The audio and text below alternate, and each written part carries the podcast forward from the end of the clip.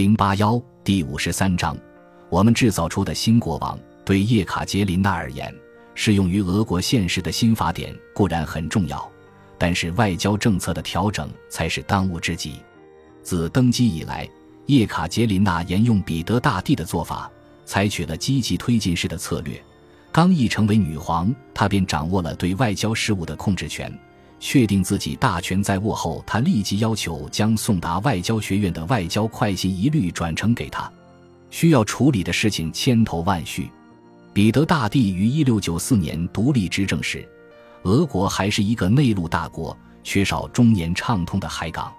瑞典占据着波罗的海北部，黑海又在奥斯曼土耳其人的手中。后来，在大获全胜的北方战争中，彼得打破了瑞典的控制。将俄国的领土沿波罗的海向南推进，把大型港口城市里加纳入了俄国版图，并在位于芬兰湾的圣彼得堡建立了新都城。在南方同土耳其人的战争中，他又试图将领土扩张至黑海。一开始，在位于亚速海的顿河河口战役中，他取得了胜利，但随即便在普鲁特河战役中失去了之前取得的战利品。一七二五年，在他逝世时，俄国仍旧没有南部出海口。在西面，俄国与面积广大、政局混乱的波兰毗邻，在历史上，后者曾掠夺了俄国与乌克兰的大片领土。因此，对于渴望在扩张领土和创造通往世界的新通道等方面效仿彼得大帝的叶卡捷琳娜而言，需要关注的地区正是南部和西部。俄国的南面是土耳其，西面则是波兰。一位国王身患不治之症的事实，让叶卡捷琳娜决定首先从波兰下手。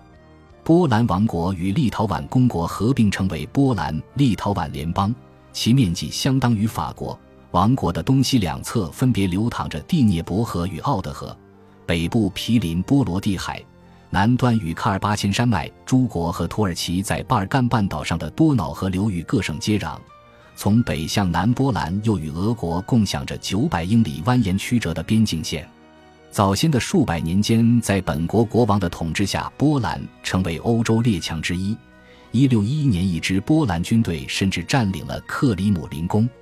晚近时代，俄国的一代代沙皇陆续收复了包括斯摩棱斯克。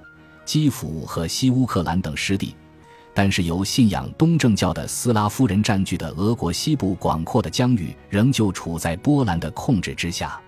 截至18世纪中期，波兰的国力出现严重的衰退，所谓的国会只是一个软弱无力、近似于议会的机构，议员均由波兰和立陶宛贵族按照千分之一的比率推选出。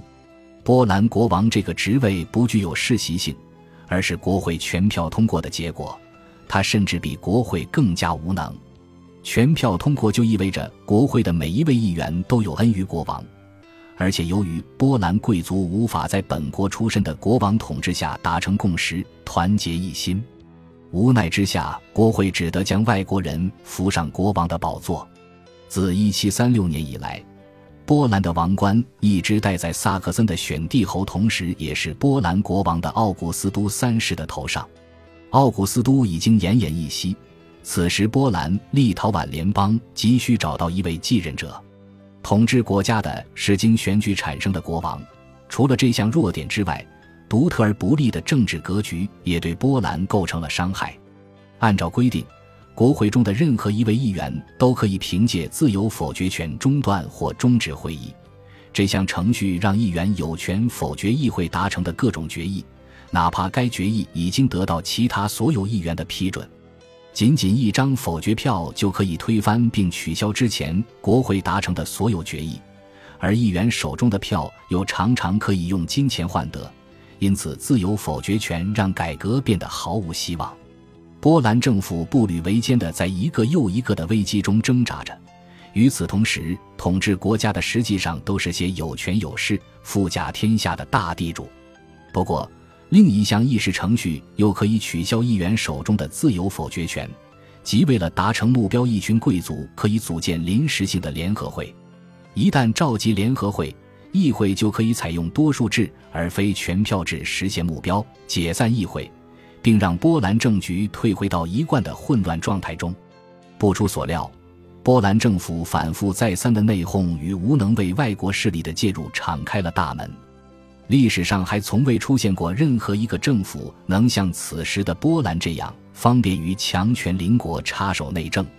一七六二年，在波兰国王临终之际，外部势力对波兰的干涉达到了顶点。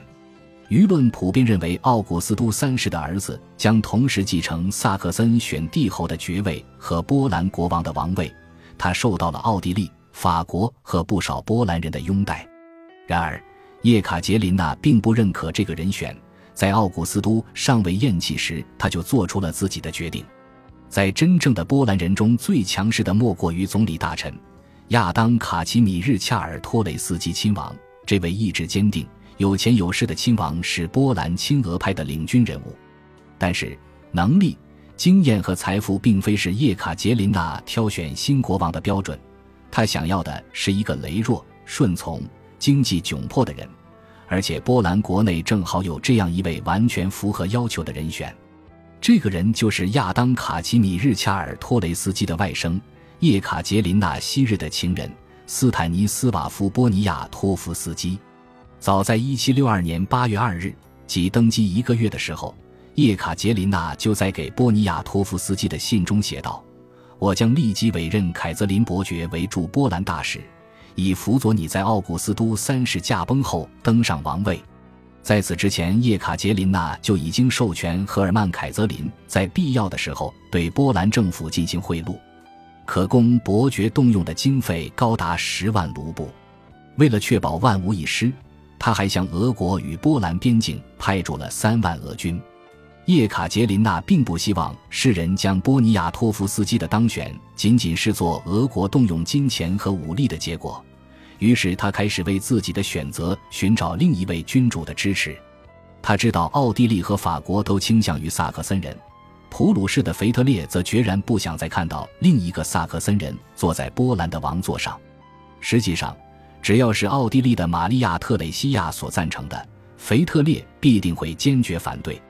叶卡捷琳娜断定腓特烈会支持一位具有波兰血统的波兰国王。他也明白，一旦普鲁士与俄国联手，波兰必定认为东西两侧都受到威胁。原本就已经步履蹒跚的波兰政府势必会发现自己落入了外交和军事的夹板中。腓特烈对叶卡捷琳娜的提议十分谨慎。普鲁士的外交状况已经如履薄冰，尽管在七年战争中侥幸逃脱全面战败的命运，但是战争让普鲁士国力亏空，民不聊生，在外交上也陷入了孤立的境地。腓特烈需要同盟，对他来说，俄国似乎是最合适不过，或许也是唯一的选择。不过，在谈判桌上老练的腓特烈并没有心急火燎地直入主题。同俄国商议波兰王位的归属问题，同叶卡捷琳娜一样，腓特烈也倾向于由波兰本国人而非萨克森人出任波兰国王一职。但是他同时意识到叶卡捷琳娜比他更希望看到波兰继续维持目前这种幸运的无政府状态，于是他精明地宣布自己将与叶卡捷琳娜合作，但是前提条件是对方满足他最大的心愿，建立普俄联盟。一开始，腓特烈的讨价还价令叶卡捷琳娜大为不满。他清楚同普鲁士重新建立联盟将会让自己的臣民联想到彼得三世同腓特烈之间短命而令人深恶痛绝的联盟。当时，彼得甚至将腓特烈称为“我的主公”。叶卡捷琳娜没有立即答复腓特烈，他试图用奇珍异宝安抚并拉拢对方。腓特烈没有得到一纸协议，而是收到了阿斯特拉罕的西瓜。乌克兰的葡萄，中亚的丹峰骆驼、鱼子酱、鲟鱼、狐狸皮和貂皮。腓特烈对叶卡捷琳娜的礼物表示了感谢，但他还是揶揄道：“阿斯特拉罕的西瓜和波兰的议会存在着天壤之别。不过每样东西都来自于您的努力。赠送水果的那只手也同样可以分发皇冠和欧洲和平的保证书。”一旦达成此事，我与所有关心波兰事务的人都将对您感激不尽。共同的利益占了上风。腓特烈主动对叶卡捷琳娜的选择表明了态度，为波尼亚托夫斯基颁发了普鲁士最高级别的军功章——黑鹰勋章。叶卡捷琳娜刻意忽略了，就在不久前，腓特烈也给她的丈夫彼得三世颁发过这种勋章的事实。后者的从军经验跟波尼亚托夫斯基的相差无几。不过，最终腓特烈还是如愿以偿地与俄国签订了互惠互利、八年有效的防卫协定。两国都作出承诺。一旦其中一方受到攻击，另一方将提供每年四十万卢布的经济支援。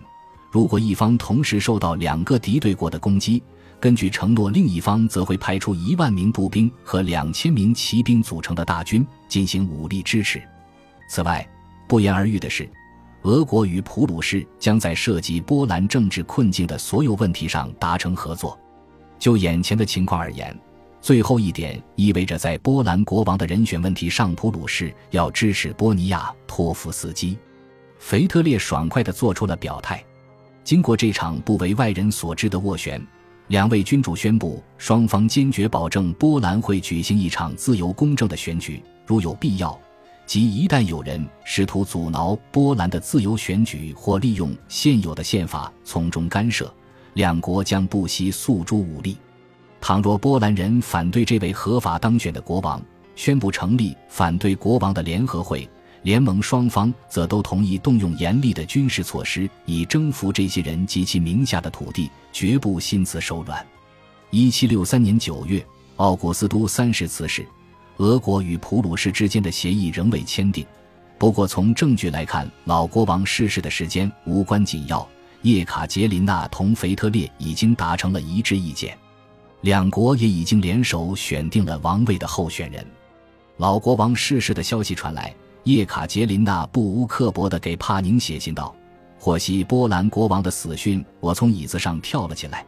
不过不必笑话我，听到这个消息，普鲁士国王可是从写字台旁蹦了起来。”距离斯坦尼斯瓦夫·波尼亚托夫斯基被伊丽莎白女皇于1758年打发回国已经过去了两年。在此期间，叶卡捷琳娜始终没有打消对这位波兰贵族的依恋之情，将他称为小安娜的父亲，与对方书信往来频繁，甚至还曾努力恢复他驻圣彼得堡大使的身份。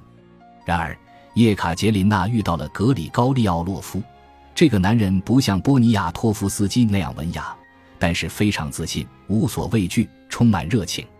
叶卡捷琳娜与波尼亚托夫斯基仍旧保持着书信往来，信中充满了对彼此的爱，言辞间流露出来的温情让波尼亚托夫斯基认为自己对叶卡捷琳娜的爱永远不会消失。